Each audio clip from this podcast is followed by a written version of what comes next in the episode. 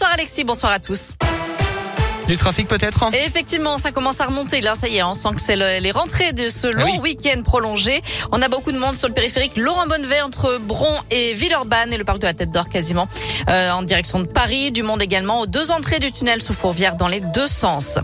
À la une, une enquête ouverte après des dégradations à la mairie de Lorette dans la Loire. Selon le progrès, des vitres ont été brisées la nuit dernière. Des individus auraient jeté des pierres et des pavés en direction de l'accueil et de la salle des mariages.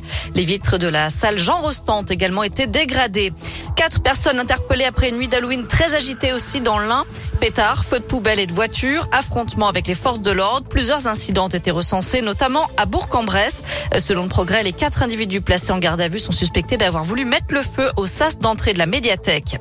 Une nuit de tension également dans la métropole de Lyon. Des incendies de poubelles et de voitures ont été signalés dans plusieurs communes du Rhône et un homme a tenté d'incendier un bus TCL.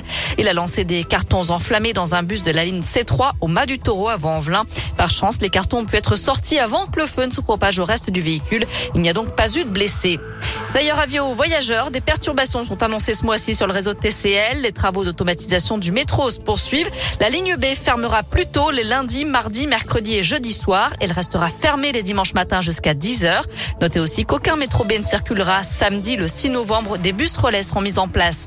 Et puis des opérations de maintenance doivent avoir lieu ce mois-ci sur les lignes de tram T2 et T5. Conséquence, le T5 sera l'arrêt complet demain et mercredi. Et le T2 circulera en deux parties. On vous a mis le détail des perturbations sur l'appli Radescoop et La fin de l'alerte pluie inondation en Auvergne-Rhône-Alpes, mais attention, la neige arrive dans la région. Les températures vont chuter. Météo France annonce des flocons mercredi à partir de 1400 mètres d'altitude, principalement sur le relief de l'Auvergne et des Alpes. Le mercure ne dépassera pas la barre des 8 voire 10 degrés pour les maximales en Auvergne-Rhône-Alpes.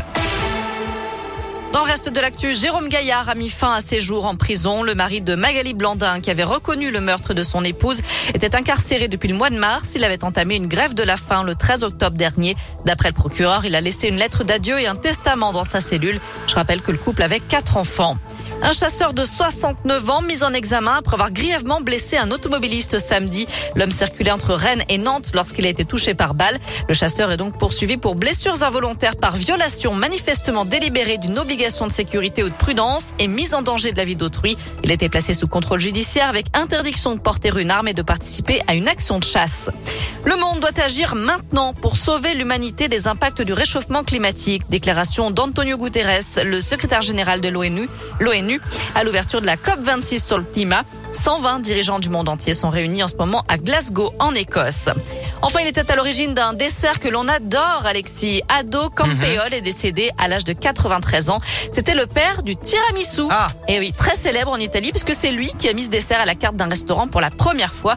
Tiramisu qui d'ailleurs signifie remonte-moi le moral. Ah bon bah C'est vrai que c'est un bon mal, hein remontant de morale Ah en plus le, le tiramisu. De la douceur, c'est réconfortant. Le problème c'est que maintenant c'est plus le tiramisu de base dans les restaurants et ils font des remix. Hier soir j'ai mangé un tiramisu chocolat noisette qui était pas mal mais c'est pas le vrai tiramisu quoi. C'est vrai, c'est vrai. Et puis alors très souvent ils oublient l'alcool, ils enlèvent le café parce que les enfants n'aiment pas le café. Euh, Bah à la fin c'est plus trop un tiramisu quoi. Oui, mais l'alcool avec modération toujours. Toujours, toujours. Bon après dans un tiramisu ça fait pas de mal. Absolument.